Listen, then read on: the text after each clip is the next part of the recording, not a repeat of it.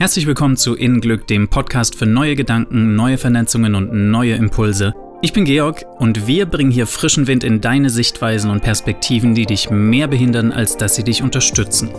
Wir alle haben Überzeugungen, Glaubenssätze und Verhaltensmuster, die uns einengen, statt uns unser Leben frei, liebevoll und selbstverwirklichend zu leben.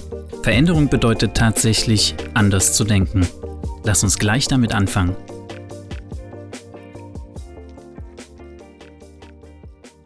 Was denken wohl andere über uns?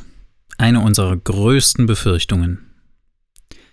Es gab eine Zeit in meinem Leben, da habe ich mir so Gedanken darüber gemacht, was andere wohl über mich denken, dass es zeitweise für mich manchmal schwer war, das Haus zu verlassen.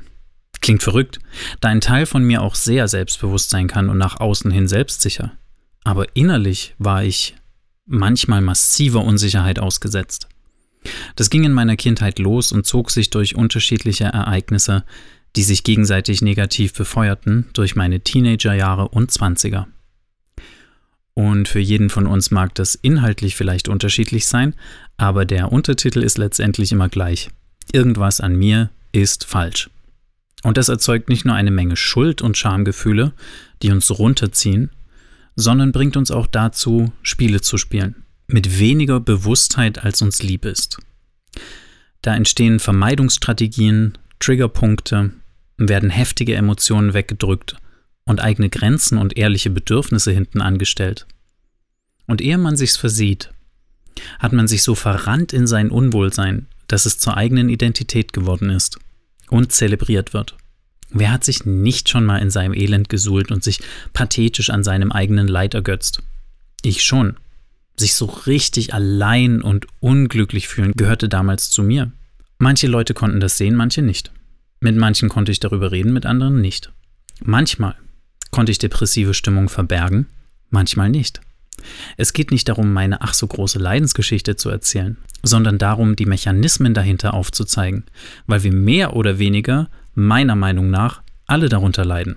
Und der größte Faktor in diesem Drama ist das Fehlen echter Wertschätzung dir selbst gegenüber und das Genießen deiner eigenen Existenz. Das ist ja immer noch als Thema für manche ein bisschen Panne und peinlich. Wenn das Wort Selbstliebe fällt, denken manche tatsächlich an Narzissmus oder dass man vor dem Spiegel steht und sich ach so geil findet. Da ist aber immer Wettbewerbsdenken dabei. Und das ist bei echter Selbstachtung nicht vorhanden. Schau, du bist dein Original. Dich gab es so nie und wird es nie wieder geben. Wie willst du dich auf der Ebene vergleichen? Du gehst einen Weg, den keiner vor dir gegangen ist und keiner wieder gehen wird. Nicht genau so. Das Leben hat dich durch deine Eltern erschaffen und diese Welt hält dich als Teil von sich am Leben, durch die Luft, die du atmest, die Nahrung, die diese Erde hervorbringt, die Intelligenz deines Körpers, die für dich arbeitet, ohne dass du verstanden hast, wie alles funktioniert. Außerhalb unseres durch die Gesellschaft konditionierten Verstandes und der erlernten Persönlichkeit, die wir uns durch das Feedback der Umwelt angeeignet haben, außerhalb der Schönheitsideale, Definition von Erfolg und Glück, bist du ein unschätzbarer Teilnehmer und Bestandteil des Lebens, das dich geschaffen hat. Wer bist du damit zu hadern oder dagegen zu argumentieren? Zur Selbstachtung und Selbstwertschätzung gehört, sich in diesem Mysterium wiederzuerkennen, dass du nicht weißt, woher du kommst, dass du vor der Frage stehst, wer du bist, wer du sein willst, dass du nicht weißt, wohin du gehst, ob nach deinem Tod noch etwas kommt. Diese vielen Fragezeichen, schaffen die nicht zutiefst Demut vor dem Leben und einen anderen Bezugsrahmen, durch den du dich wahrnehmen könntest? Erinnere dich, jede Sekunde stehen dir tausende von Möglichkeiten zur Verfügung, wie du dich fühlen könntest, wie du dich entscheiden könntest zu handeln, zu reagieren. Im Grunde nur zwei, aus Liebe oder aus Angst heraus. Das aber verständlicherweise in Facetten. Da brauchen wir nicht drüber reden. Diese Abstufungen erfahren wir täglich. Aber worauf ich hinaus will, ist, dass du selbst dich entscheidest, deine Wertigkeit zu fühlen oder nicht. Du lässt die Gesellschaft, deine Freunde, Familie, Partner, Kollegen damit reinreden oder nicht.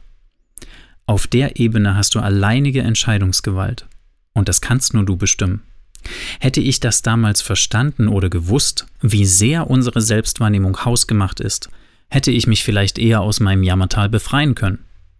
Vielleicht hätte ich es aber auch nicht geglaubt.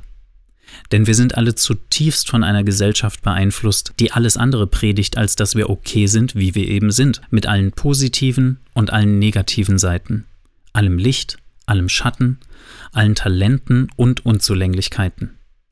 Es tut sich viel auf allen Ebenen und wir leben in einer wirklich turbulenten Zeit. Aber noch sind wir nicht da, dass man als reine Existenz in seiner Unschätzbarkeit gewürdigt und akzeptiert wird, weil unsere Gesellschaft ebenfalls ein größerer Bezugsrahmen fehlt. Den werden wir aber brauchen, wenn wir überleben wollen. Durch unsere Vernetzung und dadurch immer verstricktere Welt betreffen uns Konflikte mittlerweile alle. Es muss also ein größeres Umdenken stattfinden, wenn unsere selbstzerstörerischen Selbst- und Feindbilder so große Ausmaße erreicht haben. Sonst entziehen wir uns in jeglicher Hinsicht unsere Lebensgrundlage. Hier ist also eine Angst am Werk in jedem von uns, die nur von jedem in uns selbst gelöst werden kann und deren Auflösung uns ein anderes Selbstbild schenkt. Keiner, der Achtung vor sich hat und sich als ein Teil des Lebens erkennt, kann jemand anderem noch Schaden zufügen, weil er weiß, dass er sich damit selbst verletzen würde. Kein geistig gesunder Mensch würde so etwas tun. Und doch muss uns erst diese Verbindung durch unsere vernetzte Welt bewusst gemacht werden, dass wir das begreifen. Wenn wir alle Trennung hinter uns lassen würden und uns beispielsweise auf der Ebene erkennen würden, dass wir alle einfach Teilnehmer des Lebens sind und das nur für eine kurze Lebenszeit, warum dann nicht in Liebe und Verbindung gemeinsam leben. Letztendlich ist es genau das, wonach wir suchen. Das kannst du aber nur annehmen, wenn du dich für würdig hältst. Und diese Würde erkennst du an oder nicht. Aber es wird Zeit. Und der Luxus, sich Selbstzweifeln hinzugeben, wird knapp. Versteh mich nicht falsch. Ich rede nicht davon, auf die Straße zu gehen und anderen Leuten zu sagen, was sie zu tun und zu lassen haben. Niemals. Wann hat das je funktioniert? Das hier ist zutiefst persönliche Arbeit und betrifft nur dich. Wenn du bereit bist, dich als Aufgabe zu lösen, einen liebevollen, umsichtigen und nachsichtigen Umgang mit dir zu haben, wird das als Ursache Wirkung haben. Wie alles im Leben Ursache und Wirkung hat. Und das hinterlässt mehr Eindruck als empörte Worte. Natürlich erfordert das auch Mut, in einer Welt, in der man dazugehören will und nicht unangenehm auffallen. Aber nichts ist anziehender als die Ausstrahlung von Souveränität und Gelassenheit. Du kennst auch Menschen, die du gern um dich hast, weil sie auf eine Art und Weise so eine sonnige Aura haben. Dieses Strahlen ist uns allen möglich. Es fängt mit deinen Gedanken über dich an. Was andere denken, ist deren Business und geht dich überhaupt nichts an. Auch wenn es dich betrifft.